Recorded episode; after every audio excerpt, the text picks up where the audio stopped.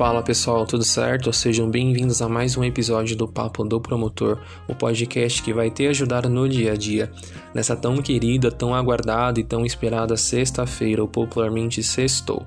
O meu nome é Lucas e antes de iniciar o episódio de hoje, gostaria de deixar um lembrete aqui.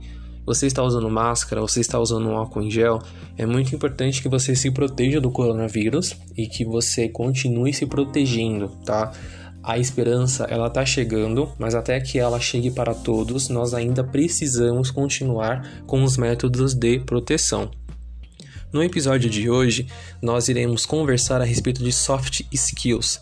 Pode ser que você já tenha ouvido falar disso, porque é um assunto muito em alta em 2021, mas se você não ouviu, nós iremos conversar sobre isso hoje.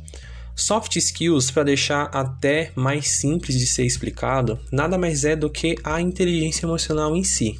São habilidades comportamentais, mentais, emocionais e sociais que influenciam diretamente no modo como você se relaciona com os outros, seja no ambiente pessoal ou profissional.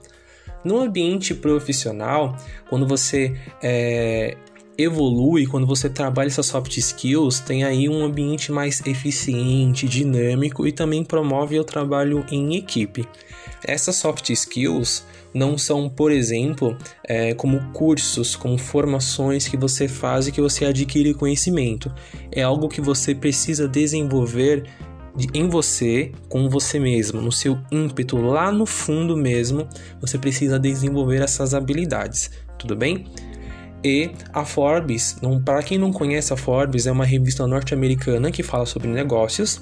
Eles lançaram uma matéria a respeito das soft skills em alta para 2021. E o que eu fiz?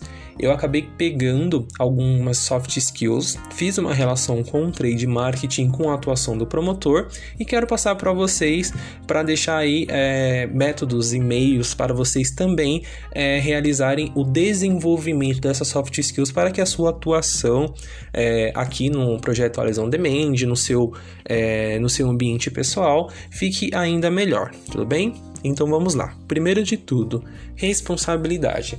Trazer para si a responsabilidade do atendimento, cumprir com horários e com o objetivo do projeto. 2. Habilidade de comunicação e assertividade, que é realizar uma comunicação aberta e transparente com todos os envolvidos no projeto e também com o pessoal em loja. Lembra que nos episódios anteriores nós conversamos a respeito de pontos extras? Então, você só consegue ponto extra hoje se você tem uma comunicação e uma assertividade legal, tá? Então, comunicar-se bem garante bons relacionamentos também. Trabalho em equipe é o senso de que só conseguiremos crescer ainda mais nesse projeto se trabalharmos juntos com um único objetivo. Então, é importante também desenvolver essa soft skill para justamente você ter um trabalho em equipe melhor. Criatividade. Ser criativo, ele é muito mais do que simplesmente ter ideias doidas. Então, quando uma pessoa tem uma ideia doida, fala assim, ah, aquela pessoa é criativa, né? Então, não é muito bem isso. É a capacidade de se reinventar todos os dias, fazendo o mesmo serviço ou trabalhando com o mesmo produto ou cliente. É saber por exemplo, em como cativar a atenção do cliente no momento em que ele entra em loja para realizar sua compra. Então, tenha criatividade, exponha o produto, por exemplo, é, de uma forma mais criativa, um ponto extra, por exemplo, enfim. O promotor, ele precisa ser criativo, né? É, eu não canso de falar que o promotor é o braço direito, esquerdo, o pé direito e o pé esquerdo da marca no ponto de venda. Então as marcas não têm divulgação sem o trabalho de vocês. Então é muito importante também que o promotor ele desenvolva essa criatividade.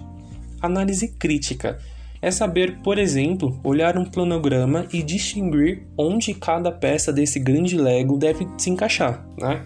A gente fala que um planograma é como uma grande peça de Lego, né? Então é só você encaixando as pecinhas ali para ficar aquela exposição bem bonita.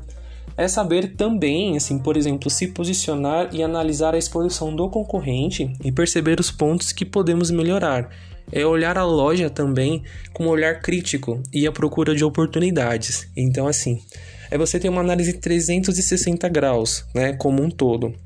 Seja do teu trabalho, seja do trabalho dos outros, que são os concorrentes. Então, é muito importante que você tenha essa análise crítica. O dinamismo, né? Que é aquela pessoa multifuncional, é, que faz mais de uma coisa ao mesmo tempo e que consegue fazer tudo com qualidade. Produtividade, que é fazer o seu serviço da forma mais produtiva e pensando sempre no cliente final, né?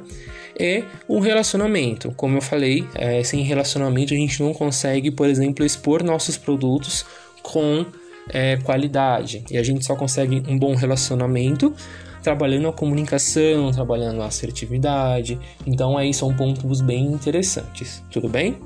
Bom, esse foi o episódio de hoje. Espero que vocês tenham gostado. É, nos vemos na semana que vem. Um abraço.